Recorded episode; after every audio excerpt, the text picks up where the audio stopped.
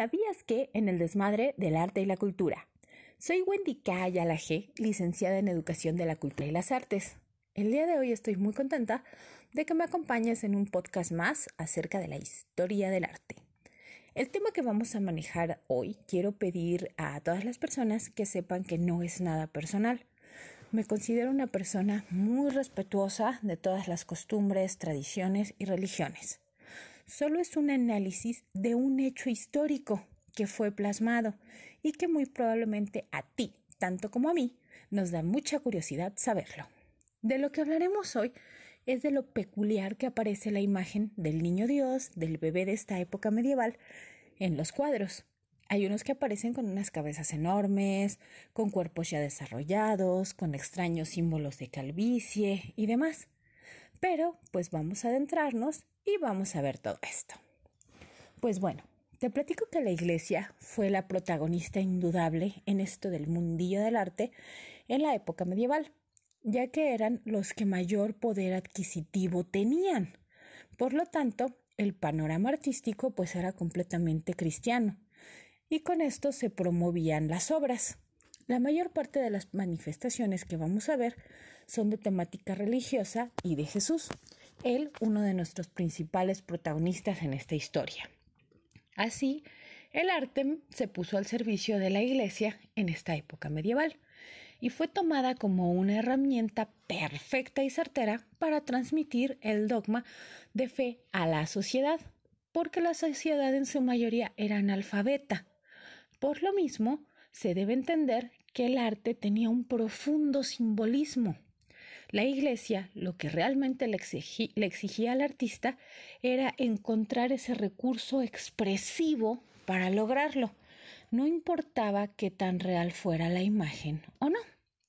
Ahora bien, por otra parte, la representación de los bebés en la época medieval estaba limitada casi al niño Jesús. No había otros bebés en ese momento. Aparecerán ángeles e imágenes así, pero no de manera tan central.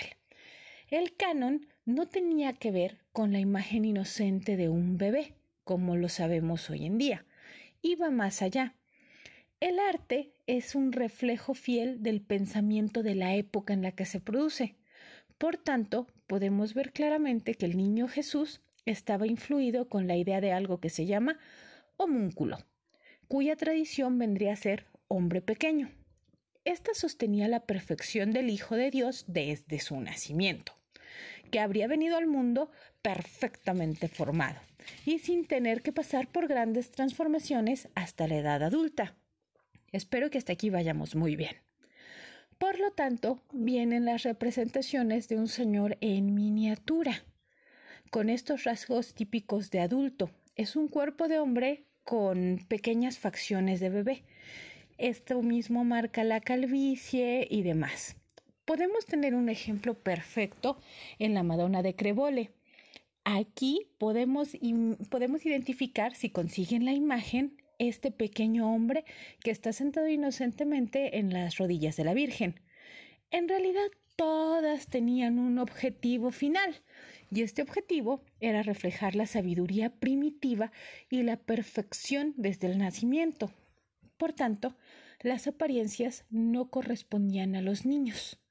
Más bien las representaciones se crearon con este canon, canon, perdón, pintar hombrecitos en miniatura, sencillos, tranquilos, que pudieran representar esa imagen.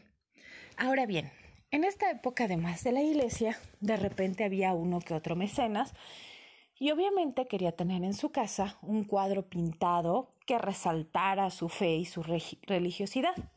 Entonces, pues le sugerían al pintor, así como ve mis rasgos y puedes plasmarlas en los rasgos del niño, para exaltar la santidad de la familia. Entonces, pues estos son algunos de los puntos por los cuales en esta época se dio este movimiento artístico el cual obviamente cambió paulatinamente en la época del Renacimiento. Pero pues esa ya es otra historia que te contaré en el siguiente podcast. Espero que te haya gustado y nos sigas en YouTube y en Facebook. Así que recuerda, el desmadre en el arte y la cultura con Wendy K. Ayala G. Lindo día.